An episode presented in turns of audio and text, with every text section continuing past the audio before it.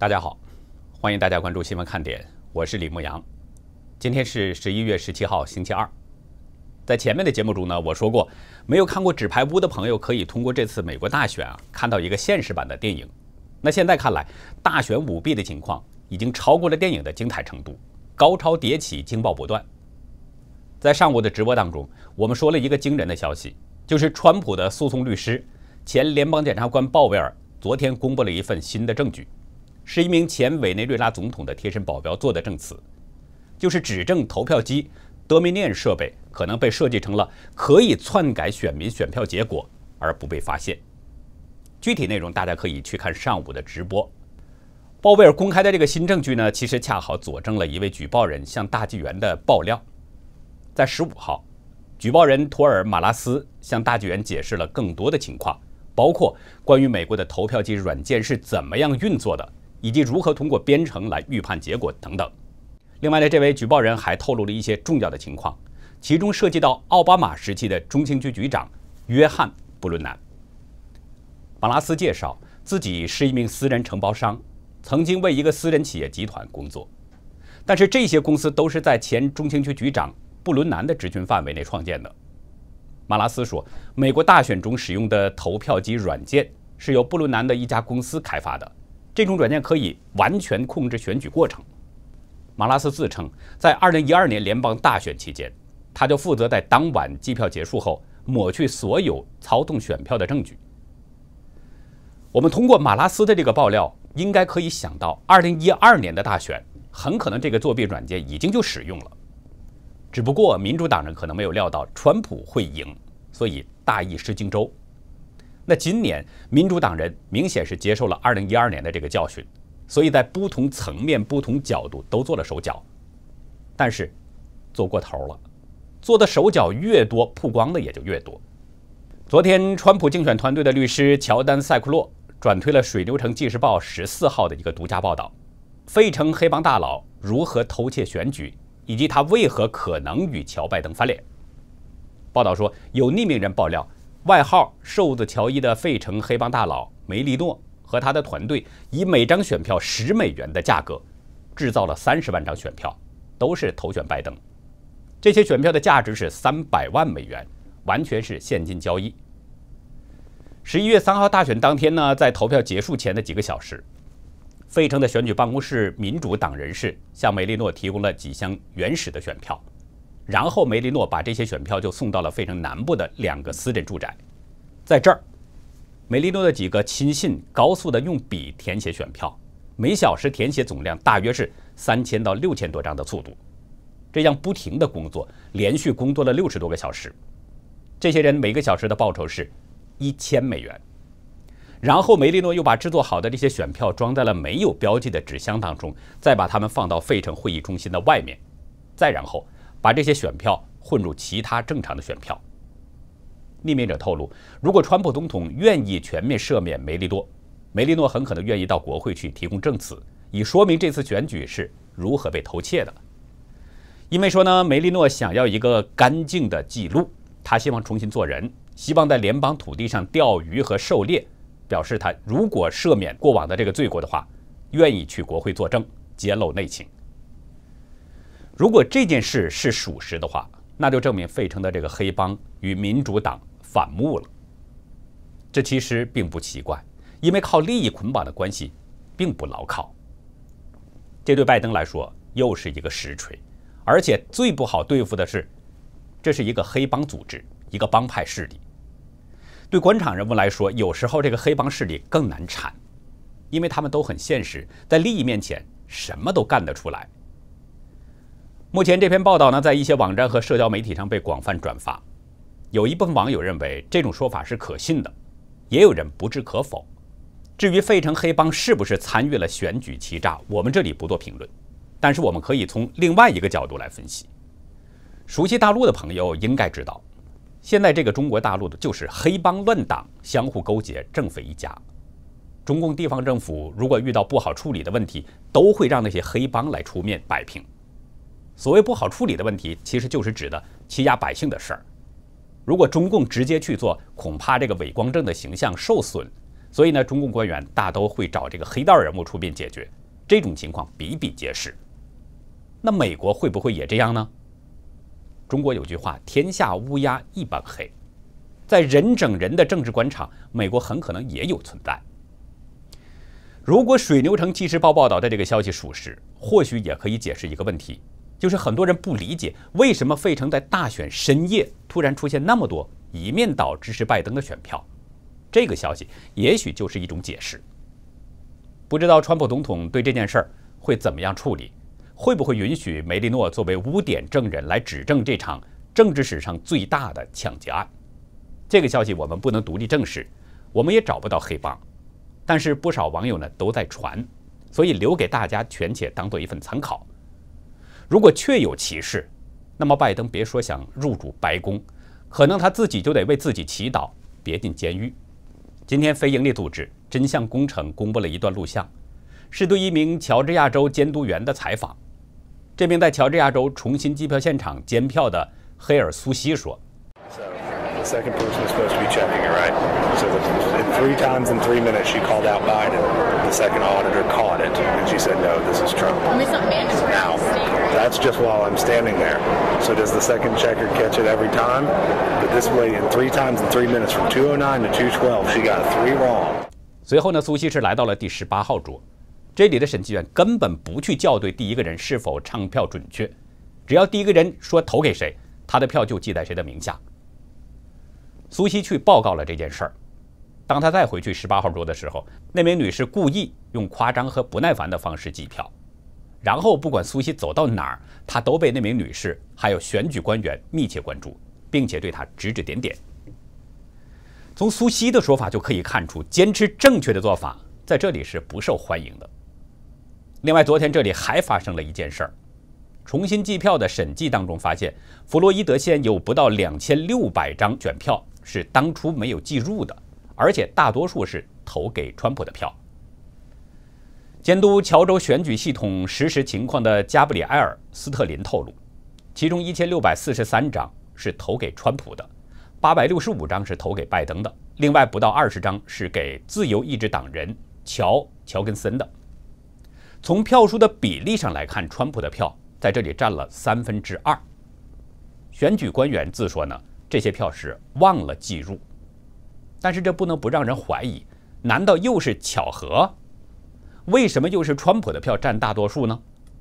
究竟是巧合还是故意所为呢？就在各方质疑作弊的这个情况下，拜登声称自己胜了大选，是后任总统，并且还开始组建他的过渡政府。但是哈佛大学法学教授。艾伦·德乔维兹指出，自封胜选没有任何法律效力。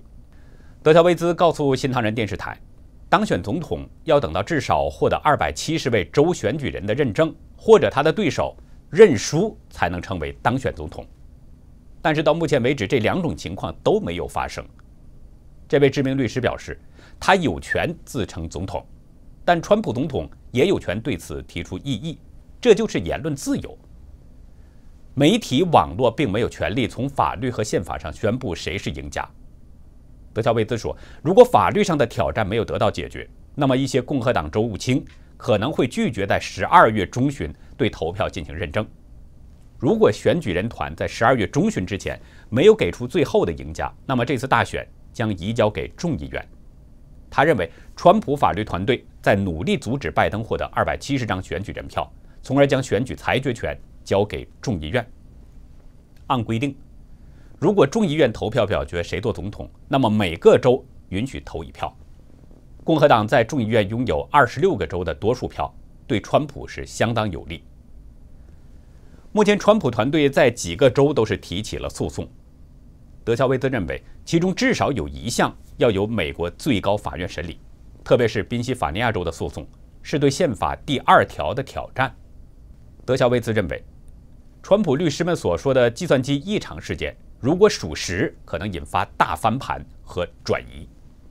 今天凌晨，白宫的发言人麦肯纳尼推文表示，将在今天晚上九点，在福克斯主持人汉尼迪的节目中会揭露更多选举舞弊和欺诈。推文中说，他将分享一份密西根的宣誓证词，另外还有内华达州的重大进展。他表示，有一个地方选举的结果被拒绝，原因是解释不了差异，这涉及到十五万张选票。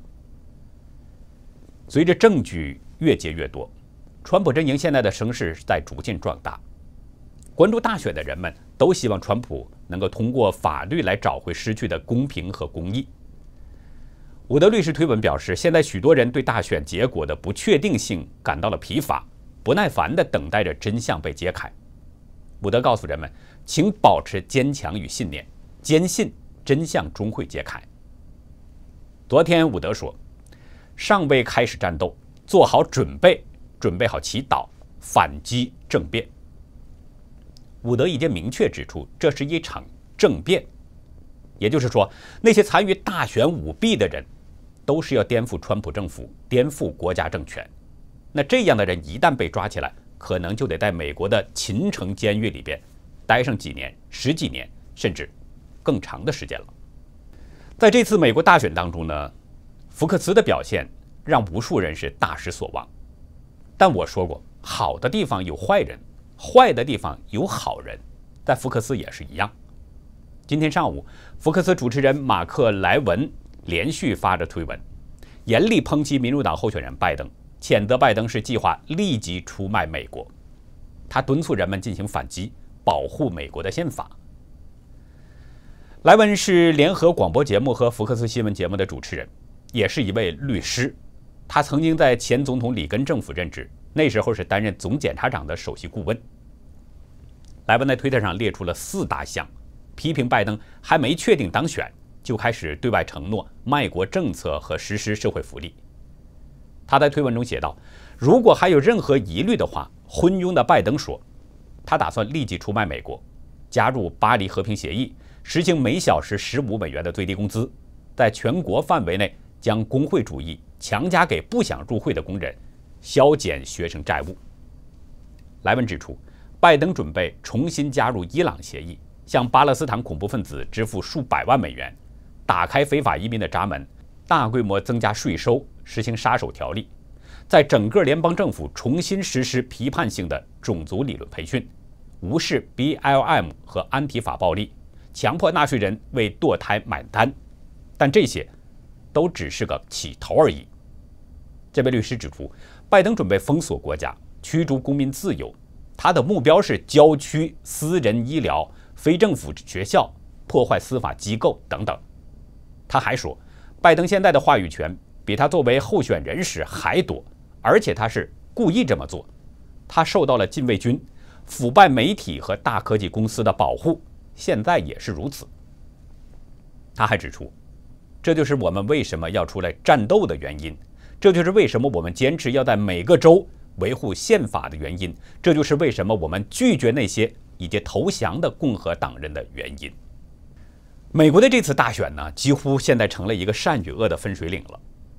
拜登阵营所爆出的那些丑闻，成了成千上万民主党人脱离党派的一剂催化剂。继十四号全美国百万人支持川普集会游行之后，第二天就是十五号。有不少曾经的民主党人再次集会，揭露极左派和主流媒体的谎言，呼吁人们独立思考，了解真实信息，捍卫美国的民主和宪法。这些人呢，其实也都成了川普的支持者。其实脱离运动是从2018年就已经开始了，成千上万的民主党人摆脱党派禁锢，探寻事实真相，许多人真的就脱离了民主党。转向支持川普，成了名副其实的川粉。一位佛罗里达的波兰裔女孩斯班斯基，三个月前呢，她刚刚脱离了民主党。她脱离的原因呢，很简单，就是白宫外面的一座雕像。今年夏天，参加示威的人呢，在拉菲特公园雕像基座上涂鸦，写上了“黑人的命也是命”这样的标语，BLM 和一些脏话，还画了猪头图案。愤怒的斯班斯基呢，于是开始发声谴责这个暴行，但是却被极左分子说成是把雕像看成比人权还重，这就促使斯班斯基开始独立查证和思考这些新闻。他意外地发现，川普是一位非常出色的总统。从那以后呢，他就从一名仇恨川普的人变成了川粉。从民主党脱离的麦克哈洛曾经在曼哈顿的公立学校读书，学校里有共产主义俱乐部，墙上贴着古巴革命领导人格瓦拉的海报。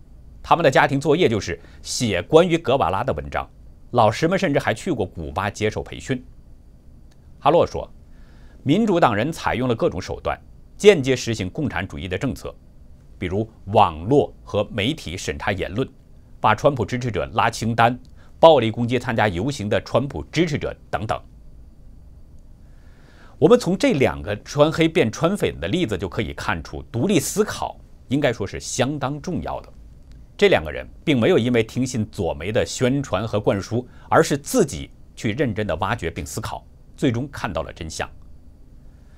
我想这两个例子对大陆的朋友来说也是有一定启发性的，因为中共把中国大陆现在打造成了一个大监狱。之后，人们听到的、看到的，只有中共的灌输洗脑。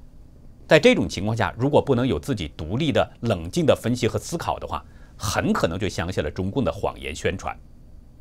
所以呢，我们希望大陆的朋友尽可能的多了解一些各方面的消息，不偏听偏信，这样呢，才容易做出一个正确的判断。最后呢，我们再来说一说疫情的情况。前两天有几位网友啊，都向我们爆料。关于大陆的疫情情况，有的网友呢还问我们说，为什么好长时间没有报道大陆的疫情情况了？没有别的原因，只是因为美国的这个大选，所以呢把疫情情况暂时放了一下。但是我们仍然一直在关注。川普在今天推文表示，欧洲国家很悲哀的被中共病毒整得够呛，但是假新闻媒体不喜欢报道这些情况。他说，事实上，欧洲此次疫情要比第一次严重。并且病毒还在变异。川普提到了一个病毒变异，其实和第最新一期《新英格兰医学杂志》报道的这样的一个情况是相吻合的。《新英格兰杂志》最新一期的里边有一篇文章，报道说一名四十五岁的男性中共病毒感染者感染了一百五十四天后死亡了。这名患者呢，曾经接受过再生元抗体增强免疫力。也用过瑞德西韦和种种药物来全力治疗，但最终还是被病毒给拖走了。研究发现呢，他本身有自体免疫性疾病，还有反复性的肺出血。更重要的是，他去世前，他的体内中共病毒至少变种四次。在这个治疗过程当中，病毒在他的体内曾经短暂的出现过阴性，但随后又变成了阳性。病毒在体内不断的发生突变，持续不断的复制，这个新情况是非常值得人们注意的。因为第二波疫情现在已经悄悄的爬坡了，所以呢，我们希望每一位朋友需要格外的小心，记得出门做好个人防护，不要在人多的地方停留太久。当然了，这些呢还都是有限的措施，因为病毒在什么地方，人的肉眼根本就看不见。所以牧羊还是那句话，希望大家都能够保持一份善念，心地善良，这是一个万能的解药。那好，以上就是今天节目的内容。如果您喜欢新闻看点，请别忘记点赞、订阅，并且分享给您的亲人和朋友。这场大选其实对拜登和川普来说，谁都没有分出胜负。但是呢，这场大选却带来了另外一场较量。在这场另外的较量当中，胜负已经分了出来。欢迎大家到会员区了解更多，感谢您的收看，再会。